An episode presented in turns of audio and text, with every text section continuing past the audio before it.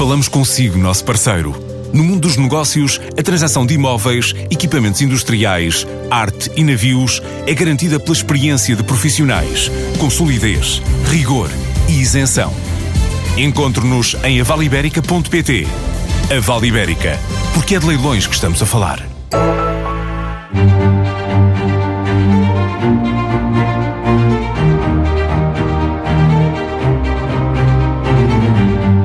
Inventor e autor de patentes na área farmacêutica, Peter Villax fez boa parte da carreira na empresa da família, a Ovion, multinacional fundada em Portugal na década de 50. Começou como programador, tornou-se administrador e hoje lidera a Ovion Capital, uma das empresas do grupo.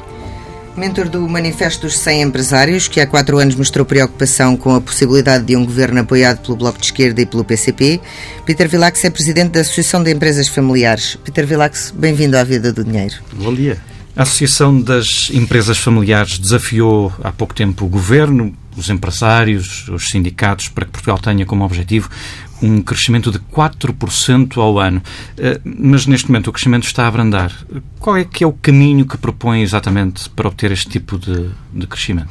Em primeiro lugar, precisamos de metas ambiciosas para o, para o nosso crescimento.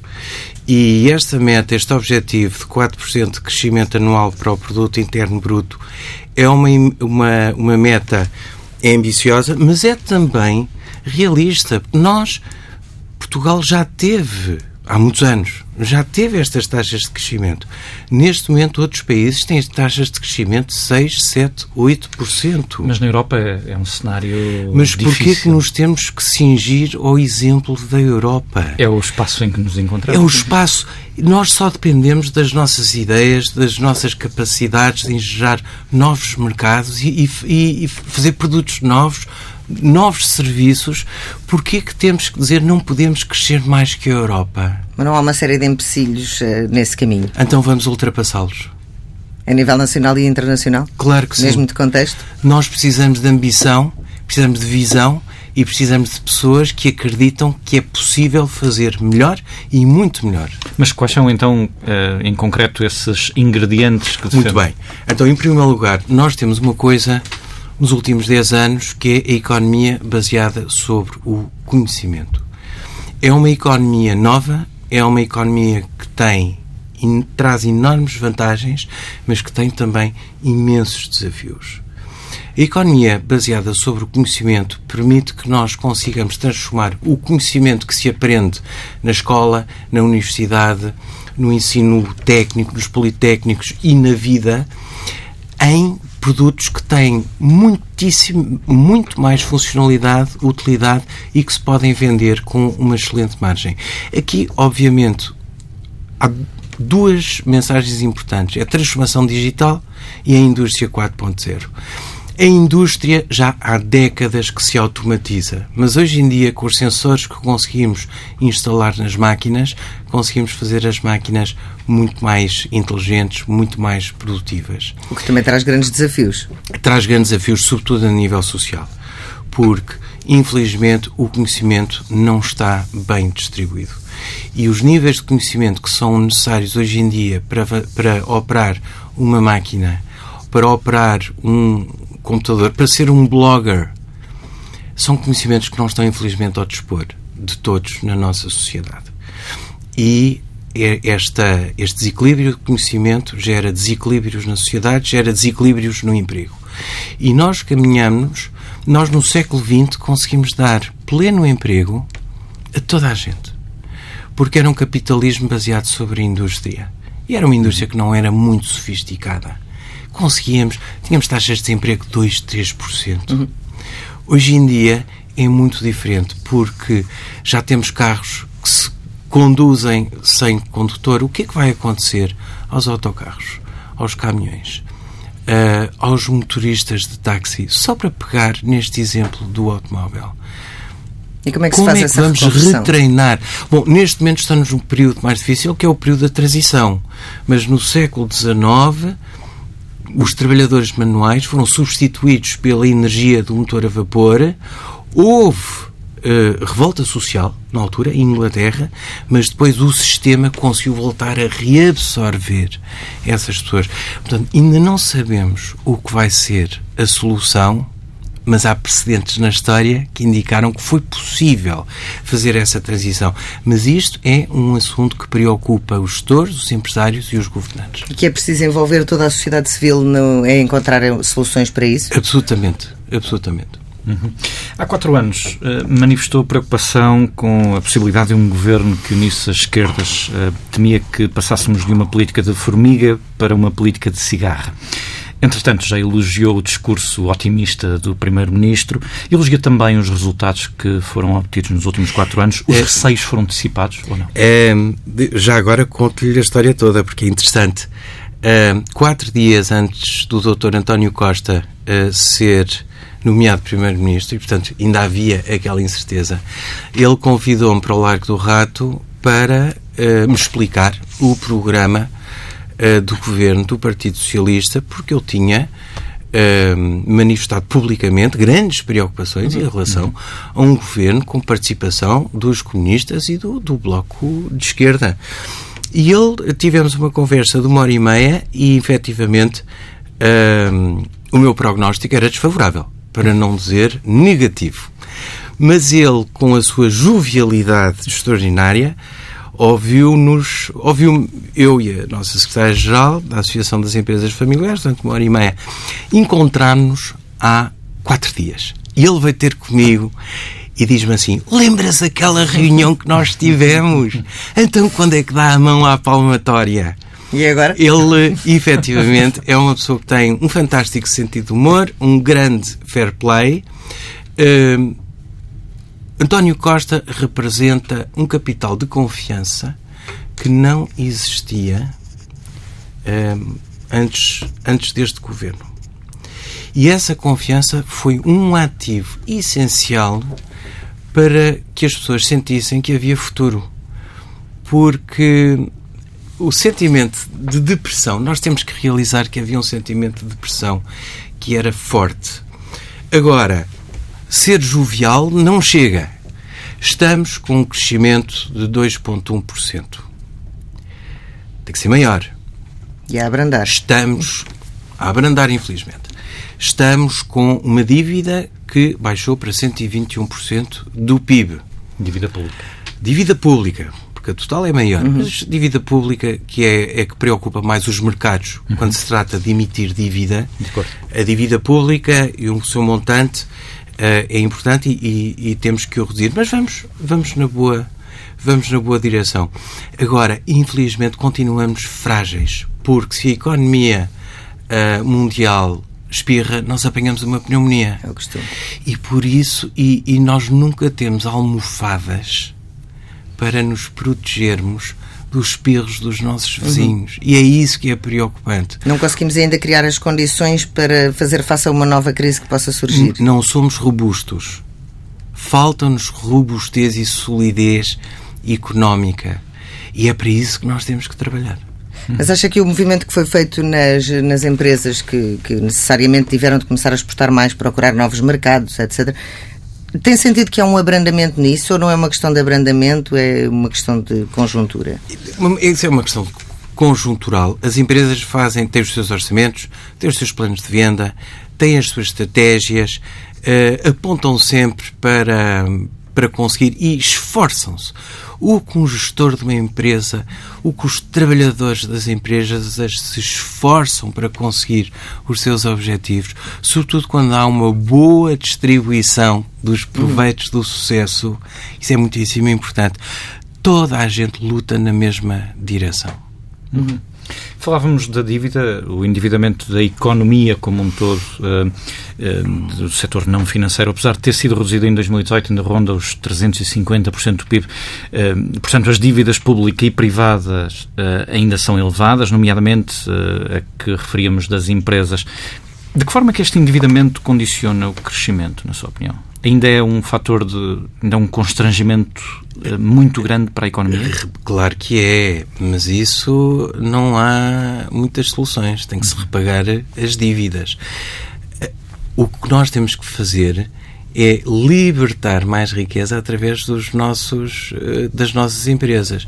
E por isso é que quando nós falamos de produtividade, estamos sempre a dizer que a produtividade é baixa e há sempre uma conotação que é o trabalhador que trabalha pouco, uhum. não, que trabalha pouco, que aparece tarde, que está sempre a meter baixa. Também, há uns que sim, mas não isso a causa, a verdadeira causa da baixa produtividade é devida a gestores que não têm negócios com uma margem suficientemente alta. Porque produtividade é valor acrescentado bruto dividido pelo número de funcionários, de uhum. trabalhadores. Mas isso não é um ciclo vicioso. Mais produtividade gera mais riqueza, mais riqueza permite pagar melhor a produtividade. Então é um ciclo virtuoso. Não é, um, virtuoso. é um ciclo. É, é um círculo virtuoso, porque é exatamente isso, Joana, que é preciso fazer. Temos que ter melhores empresas, uhum. melhores negócios, margens mais elevadas para poder aumentar os salários mais na verdade, é fundamental. Na verdade, o Banco de Portugal acredita que a produtividade do trabalho deve aumentar em 2019. Uh, isto depois de dois anos consecutivos em que deu um contributo negativo para o PIB. E sabe porquê que deu um contributo negativo? Porque o emprego, o emprego subiu, subiu. É verdade. Uhum. E, portanto, fra na fração, o emprego é o denominador da fração e, portanto, baixou por causa disso. Nós temos que Mas trabalhar... O, desem... no... o desemprego baixou até 6%, portanto, não é haverá muito, muito, mais margem... Aí não. O que nós temos que trabalhar é no numerador da, da, da fração que é a quantidade de valor acrescentado bruto gerado. Uhum. Aí é que nós temos que trabalhar. portanto, acredita que nos próximos anos eh, o aumento de produtividade pode ser uma realidade mais constante do que tem sido até agora? Eu sou um gestor e digo aquilo que é preciso fazer. Eu não tenho o poder de levar o país atrás de nós. Não é essa a minha função. Uhum. Mas pelo menos digo que é nessa direção que devemos todos caminhar. É um bocadinho é? administradores, é trabalhadores, sindicatos, uhum. governo, administração todos temos que ir no, no sentido de maior crescimento, maior uhum. investimento e abrir os braços aos investidores. Uhum. E tem dito também que, ainda agora mencionou isso, que temos um salário mínimo miserável que acaba por. Eu não utilizei essa palavra. Eu costumo utilizar a palavra indigno. Indigno. É a palavra que eu tenho utilizado. Uh, que gera, de alguma forma, mediocridade. Se calhar até um pouco de desresponsabilização ao nível da gestão. Até, até onde é que acha que era razoável que os salários uh, pudessem subir para ser o patamar mínimo da dignidade? Eu não, não, não, não lhe vou dar um número, um, um número fixo. Não, não, o que nós temos que identificar. Não, não. Muito mais do que 600 euros. Uhum. Mas para isso, repare, a Suíça, no século XIX, era um país pobre. A Suíça não tem recursos, não tem petróleo, não tem carvão, não, olha, tem neve, uh, tem água. Chocolates, relógios. E tem suíços. Sistema financeiro. Mas, mas é feito pelos suíços, porque o sistema financeiro não existia no século XIX e são os suíços que o fizeram. E trabalhar na Suíça com suíços é rigoroso, é transparente, é fácil e é simples. É dos países onde se, onde se consegue fazer negócios com empresas industriais mais, da forma mais simples que há. E é copiar. Outro exemplo, Singapura. Uhum. Singapura é um país que, na sua independência, em 1961, era um país pobre. Fez uma transformação extraordinária. Uma transformação de tal maneira que, quando Deng Xiaoping sucede a Mao Tse-tung, vai visitar o Lee Kuan Yew, primeiro-ministro de Singapura, e um chinês, chinês étnico, e pergunta-lhe como é que vocês fizeram em Singapura, nós na China temos que fazer como vocês fizeram na, na Singapura. E eu acho que ele aprendeu bem a lição. Mas enquanto não houver essa transformação, o salário mínimo deve ficar nestes 600 euros ou acha que há condições para subir um pouco mais? Uh, não. Uh, nós temos, eu falo de estratégia, de longo prazo, daquilo que nós temos que fazer hoje para ter uma economia próspera daqui a 5, 10, 20 anos o curto prazo será a responsabilidade do governo, não, não sou eu que vou dizer para, para que nível é que o salário mínimo tem que subir. Eu quero que ele suba o mais possível, que a economia consiga aguentar, sem afetar a competitividade das empresas uhum. e a realidade das exportações. Nós não conseguimos mudar Portugal de um dia para o outro, mas conseguimos dizer o que é que tem que mudar em Portugal para nós sermos um dia como a Suíça ou como Singapura. Claro. Uh, o Primeiro-Ministro, aqui neste, neste mesmo programa, na semana passada, dizia que prioridade não era baixar impostos, prioridade era o investimento e, portanto, os impostos eram uma coisa secundária. Uh, concorda com ele? Acha que o caminho é esse para chegarmos a esses, é assim, padrões? Quando o Dr. António Costa tem uma dívida que está neste momento em 121%, uh, por cento, quando está sob um escrutínio bastante atento de Bruxelas em relação ao déficit das contas públicas, em relação ao produto interno bruto, é óbvio que ele não tem muita margem de manobra em termos de impostos e tem que manter e tem que assegurar a receita fiscal. Pode o fazer de duas maneiras. Uma é aumentar os impostos, outra é aumentar a receita que consegue. Uhum. E aumentar os impostos ele não vai aumentar, porque não, não há mais espaço para aumentar os impostos. Tem aumentado a receita. Eu, aumentando a receita através do aumento uhum. da, economia. economia. E por isso, que, qual é a solução? É investimento. Investimento. Investimento. Mas é investimento público? Olhe, público ou privado, o importante é que haja investimento. Se ele não conseguir financiar, então vai ter que recorrer ao investimento privado. E, portanto, como efetivamente não há grandes hipóteses de aumento de investimento público, é um investimento privado que tem que assegurar o aumento do crescimento da economia portuguesa. E precisamente por isso não era um bom sinal uh, mexer nos impostos, mas mexer de uma vez e depois uh, trabalhar em alguma estabilidade fiscal que, que Olha, a estabilidade fiscal é sempre desejável, é muitíssimo importante, porque quando se fazem planos de investimento plurianuais, nós temos que saber sempre que não nos vão mudar as variáveis de base. Convém. E os impostos, efetivamente, são uma variável de base bastante importante. Não, o que nós dizemos ao. Uh, ao Sr. Primeiro-Ministro, ao Governo, ao Ministro das Finanças, é que tem que haver sinais uhum. por parte do Estado que uh, são amigos dos investidores. E neste momento esses sinais não têm existido. Sobretudo agora que se inicia o período uh, da entrega da declaração de IRS, uhum. estamos a assistir a uma campanha de comunicação muito interessante por parte da autoridade tributária, por parte de, de importantes uh, membros da, da, nossa governação, uh, que estão sobretudo a intimidar. Eu acho que isso não Refere-se é... a quê em concreto? Refiro-me aos artigos que têm aparecido nos últimos dias em relação uh, aos grandes contribuintes, e se me, derem, se me derem essa oportunidade vou falar deles, e até aos jovens que têm cartões de crédito eh, Revolut e que vão ter que declarar que têm um cartão de crédito. E, portanto, neste momento inicia-se o período da entrega da declaração eh, do IRS e temos uma máquina de comunicação que está a intimidar. Olha, faz a tua declaração como deve de ser, ou vamos descobrir quem és e vamos atrás de ti. Eu acho que isto não é digno de um Estado democrático, de um Estado de direito e, sobretudo, de um Estado civilizado. Portugal é um país civilizado e temos que nos comportar como pessoas civilizadas. Tanto os contribuintes uhum. como a autoridade tributária, todos nós. Temos que ser responsáveis, pegar os nossos os nossos impostos, mas, sobretudo, temos que lidar com, a, com uma administração fiscal que nos trata como adultos e não como crianças. Uhum. Que haja escrutínio sem haver perseguição, ou esse espírito haja, de perseguição. Haja eficácia sem haver, uh, uh, sem haver perseguição. Mas referia a unidade dos grandes contribuintes. Uh, tem sido crítico em relação a esse, essa unidade que arrecadou eh, cerca de 20 mil milhões de euros em impostos, mas uh, só identificou 3 milhões de euros em falta.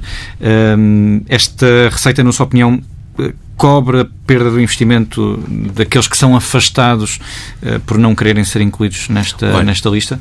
Para já, o que a autoridade tributária conseguiu ir recuperar depois de uma atenção redobrada aos grandes contribuintes foi, como disse bem, 3,4 milhões de euros, o que é 0,2% do total arrecadado desse grupo de contribuintes.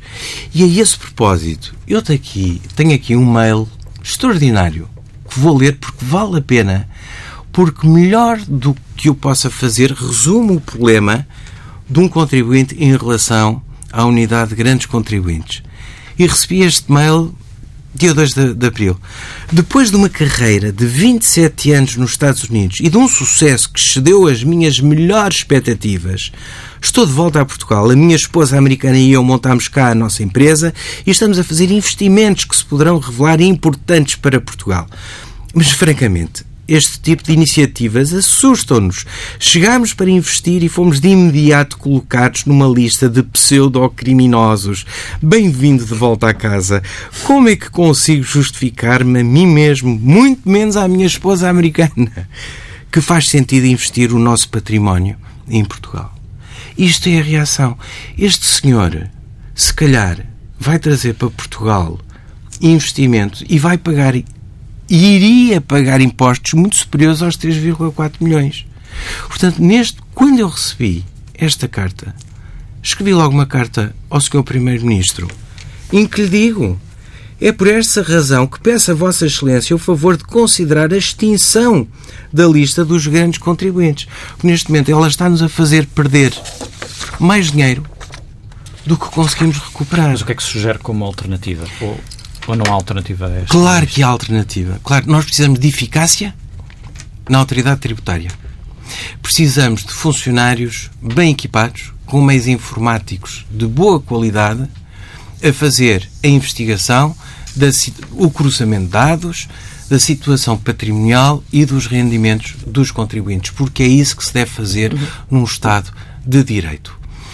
E se vai investigar esta pessoa ou aquela pessoa, não tem problema, porque o nome desse funcionário fica registado num log file, num fecheiro de acesso e consulta de dados e, portanto, temos a responsabilização, responsabilização e o funcionário pode dizer, sim senhor, fui investigar esta pessoa, foi na data tal, à hora tal e, e tenho aqui as razões por ter investigado essa pessoa. Nós queremos eficácia na, na, na máquina fiscal toda a gente pague aquilo que deve pagar, porque isso é indicador de um Estado de Direito. Ao mesmo tempo, queremos funcionários que nos ajudem. Vou-vos dar dois exemplos. A minha filha trabalha em Inglaterra, resolve problemas fiscais ao telefone. É ao telefone que resolvem. Ou outro caso pessoal que eu conheço um senhor que paga os seus impostos na Suíça, uhum. em que um inspetor de, de, de, impostos lhe disse: Ah, o senhor está a pagar impostos a mais, vou-lhe dizer como é que pode reduzir. Nós temos que chegar a este. É como os 4% de crescimento ao ano. Temos que ter uma visão ambiciosa. É e temos nós não podemos continuar de costas. Uh, de costas uns para os outros. Governantes, decisores, empresários, gestores, cidadãos, sindicatos. Estamos todos no mesmo barco, temos todos de trabalhar juntos. Uhum. Uhum. Nós, uh, neste ano, temos eleições europeias e eleições legislativas. Uh, o, que é que, o que é que está à espera destas eleições, quer a nível internacional, quer a nível nacional? A nível internacional, que é isso que me preocupa mais, as eleições europeias são sempre um indicador, um barómetro um, da opinião pública. Nós temos um fenómeno em muitos países da Europa que não ocorre em Portugal. Ainda bem. Porquê? Porque somos um país civilizado. E incorre muito, ocorre em muitos outros países um, em que se seduz o eleitorado com soluções fáceis. As soluções são sempre difíceis. Mas nós temos esta tendência para gostarmos imenso de ouvir pessoas que nos propõem soluções fáceis e para acreditar, porque é o que me vai custar menos. E, efetivamente, eh, todos os grandes populistas, ditadores, uh, populistas ou ditadores, uh, tiveram sempre este condão de identificar um grupo que é o culpado disto tudo e concentram e cristalizam-se todas as atenções para uhum. cima uhum. desse grupo. Seja os migrantes, seja estrangeiros, seja quem for, seja os europeus, uhum. no caso do Brexit, no caso da Inglaterra. Um, e, e nós temos que as elites que governam os países têm que reconhecer, têm que reconhecer duas coisas. Que temos que falar verdade, que não podemos prometer aquilo que não é possível prometer porque não é execuível, mas ao mesmo tempo temos que realizar que nem toda a gente alinha pelo mesmo diapasão e é normal porque somos diversos, somos diferentes. E há certos desenvolvimentos na sociedade e há pessoas, o gilet jaune, os coletes amarelos, uhum. que ficam para trás, ficam para trás, ficam para trás, há outros que lhes estão a passar à frente e de repente não aguentam mais.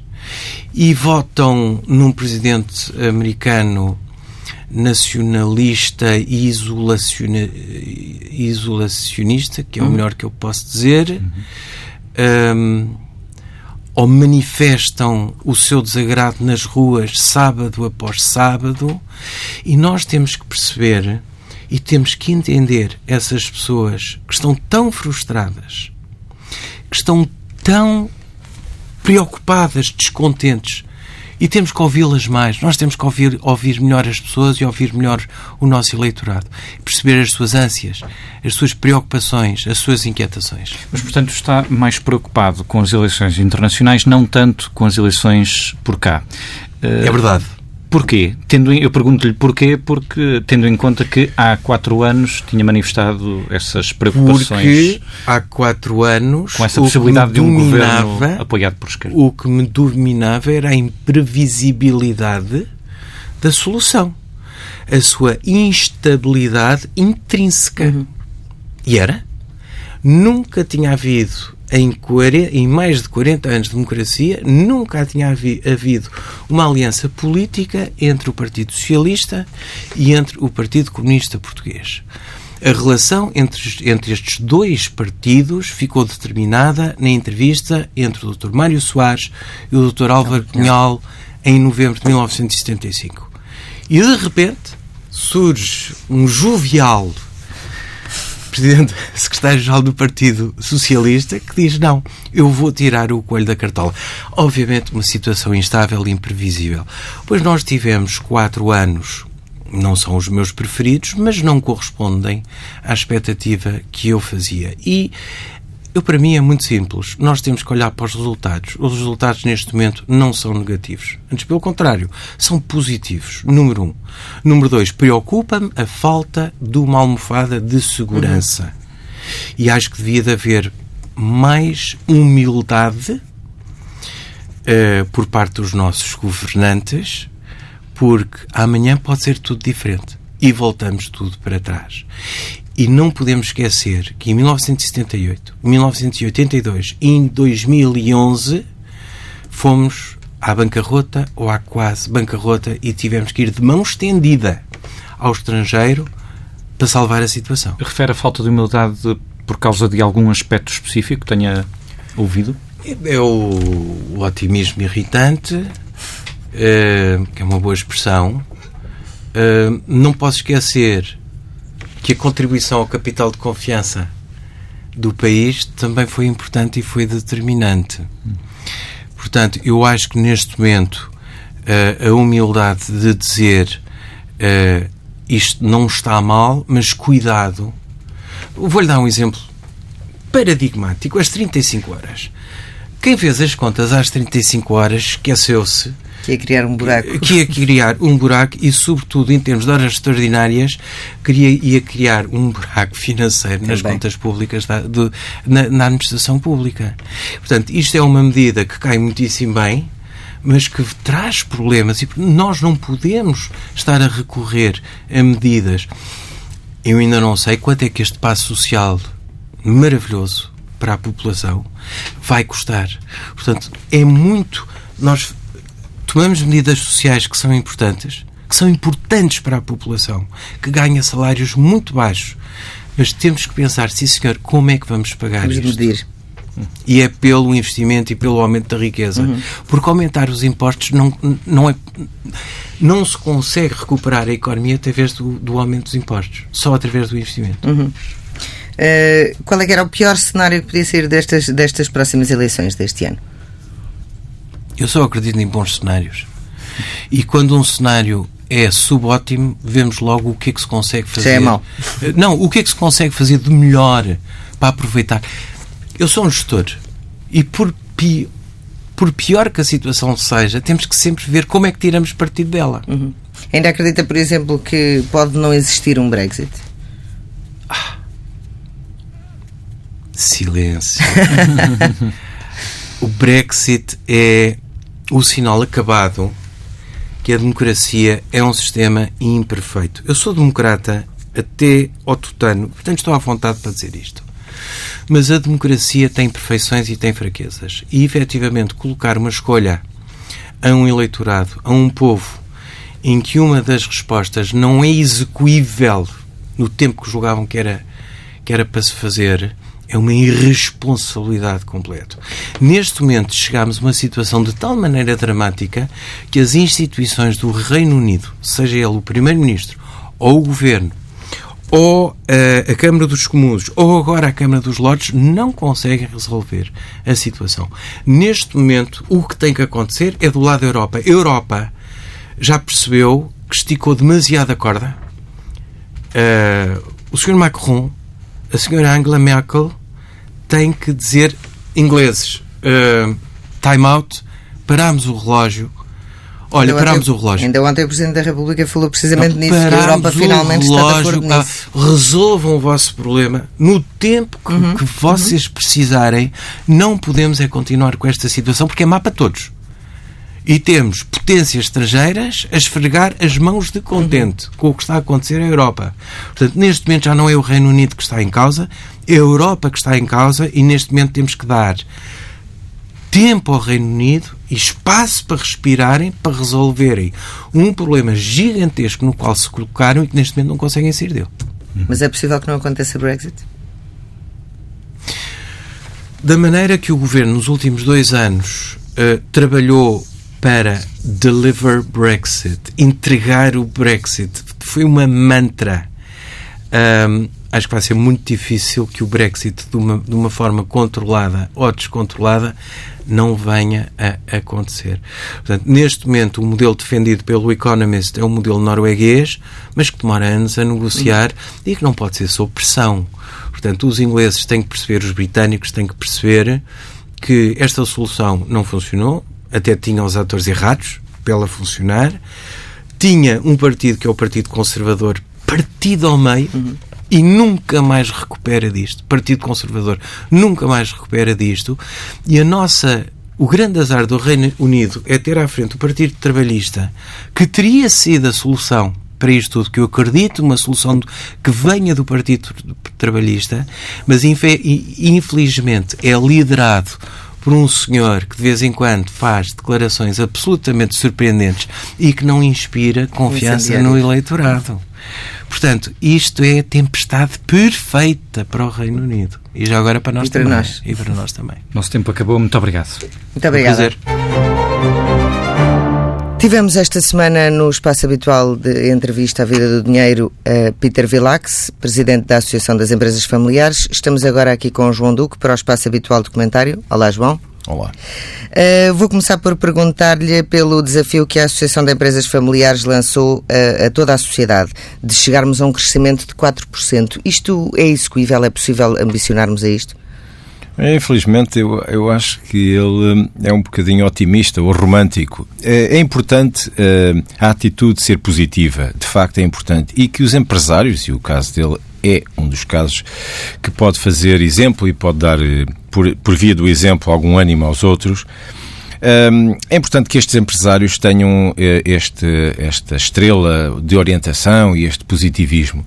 E, aliás, ele reflete isso nas entrevistas que dá eh, sobre o próprio, a forma como este governo tem estado perante a economia em geral. É um discurso muito positivo. E ele, que acha e refere que isso é importante por vir, vir do, do, do, governo, também o faz. E de alguma maneira isso é importante. Mas Agora, é temos... discurso? Pois, é, pois esse é o problema. É, é claro que ele diz que uh, incentiva todos os seus empresários eh, no caso dos associados das empresas familiares, a aumentarem a produtividade, o incentivo ao prémio do sucesso, pela criação do emprego, a criação de margens, o investimento, portanto, uma remuneração do bom desempenho, digamos assim, um, o investimento, uh, aumentar-se o investimento, um esforço nesse sentido, e não perder de vista que é necessário controlar ou debelar problemas graves na sociedade portuguesa, na economia, que é o caso da dívida.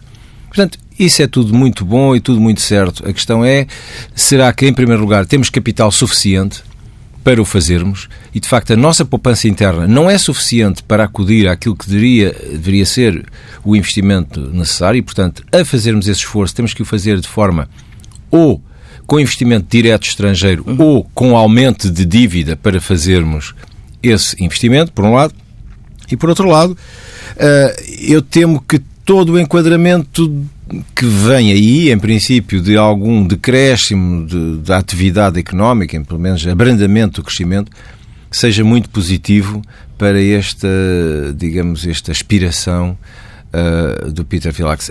Enfim, eu, eu, eu, espero que ele tenha sucesso no apelo que faz e que a economia portuguesa continue no bom trilho, particularmente ao nível do investimento. Tenho alguma dúvida que o consiga fazer. Mas eu apoio as ideias dele, particularmente na remuneração do sucesso, que é uma uhum. coisa que não temos estado muito orientados para isso uma remuneração que faz depender da produtividade e de aumentar a produtividade, é? Ou as margens. Uhum. E, portanto, não temos estado, em primeiro lugar, a orientar o país para a, produtividade, temos estado a orientar para o emprego. Uhum. É, era importante, de facto, recuperar os níveis de emprego, mas depois o emprego que temos criado não é um, um emprego de valor acrescentado elevado e temos crescido mais no emprego do que no produto e, portanto, estamos a crescer uhum. mais, eh, estamos a diminuir a produtividade marginal. É um facto.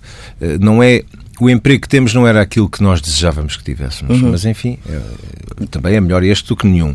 Mas não é, de facto, isto que nos faz puxar e que nos recoloca numa senda de competitividade internacional, particularmente com aqueles mercados que disputam connosco a periferia da Europa. Uhum. E ainda mais num contexto de, de, transformação digital que nos oferece tantos, tantos desafios, não é? Em que provavelmente vamos ter um cenário como tivemos na Revolução Industrial, a seguir à Revolução Industrial, em que grande parte da população fica desajustada daquilo que é necessário, ou dos, dos, dos skills que tem de ter para uh, responder às necessidades do mercado de trabalho. Pois, o grave neste caso é saber se nós uh, temos capacidade de transformar ou de reconverter as pessoas que neste momento desempenham tarefas ainda muito relacionadas com coisas que podem ser facilmente substituídas por máquinas, eh, por tarefas que são mais exigentes do ponto de vista do conhecimento técnico. Não é fácil pegar, por exemplo, um motorista de táxi claro. e colocá-lo em programador.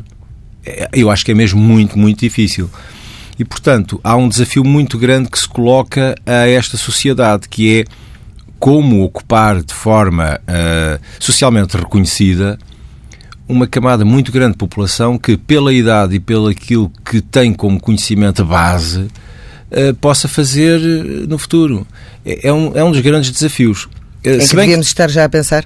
Devíamos estar a pensar. É claro que há sempre soluções, há sempre muita formação que se pode fazer para alguma reconversão. Há também formação que se pode fazer, nem que seja para levar a que as pessoas saibam apreciar o ócio que é uma uhum. coisa muito importante, que é nós termos cultura, conhecimento, para podermos usufruir do ócio, para não cair na situação caricata de uma Deixa pessoa que eu conheço, que foi à Grécia, perguntaram-lhe na volta se ele tinha gostado de, de, ver a Grécia, e ele foi ver a Grécia Antiga e as ruínas e disse que ah, encolheu os ombros e disse que ah, gostou, mas aquilo estava tudo escavacado, tudo partido, e portanto havia cá coisas mais bonitas que pelo menos não estavam destruídas. Ora bem, isto significa o quê? Que esta pessoa não tem conhecimento de cultura base para uh, usufruir do ócio, e isto é importante. Portanto, nós podemos também entrar por essa via, e acho que é uma via de, de possível, mas, mas não é para tornar as pessoas socialmente úteis, e uhum. isso é muito preocupante. Uhum. Uh, outra questão que o Peter Vilax aqui nos trouxe hoje uh, é a questão da lista dos grandes contribuintes, que pelo simples facto de descontarem muito, portanto, terem grandes, grandes receitas, logo descontam muito e isso necessariamente põe-nos numa lista.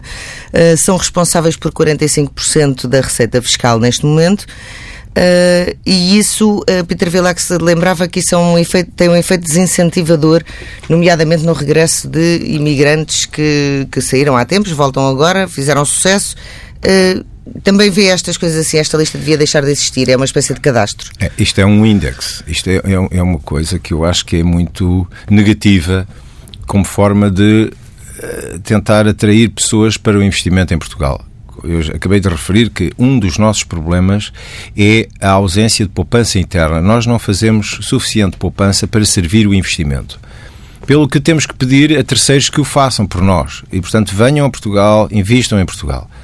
Ora, se nós pedimos a entidades, eh, pessoas singulares e coletivas, que pelo facto de terem um património superior a 5 milhões de euros ou um rendimento superior a 750 mil euros ano, ficam numa lista e que essa lista significa que vão ser uh, seguidos de perto pela autoridade fiscal, o que é que eu acho que dá vontade a essas pessoas?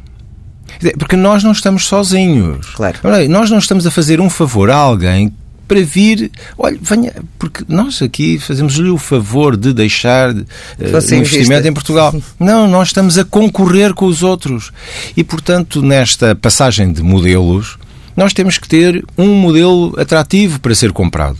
E comprado significa dar as condições uh, competitivas, uh, sem criar grandes distorções nos mercados e uhum. sem criar grandes diferenças entre os nacionais e os não nacionais, mas digamos que uh, tornar atrativo. E esta lista eu acho eh, mesmo vergonhosa.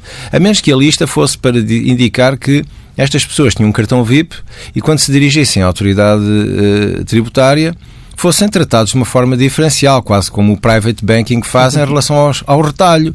É, nós temos aqui um palacete, as pessoas que pagam muito, têm muito dinheiro, muito património, são, são distinguidas e, portanto, são estimadas, estão, são atendidas em sofás, uh, têm, uh, servem-lhes um café e depois preenchem as coisas. Portanto, não, não se incomodam absolutamente nada. Ora bem, aqui é o contrário. Olha, o senhor é grande só por facto de ser grande.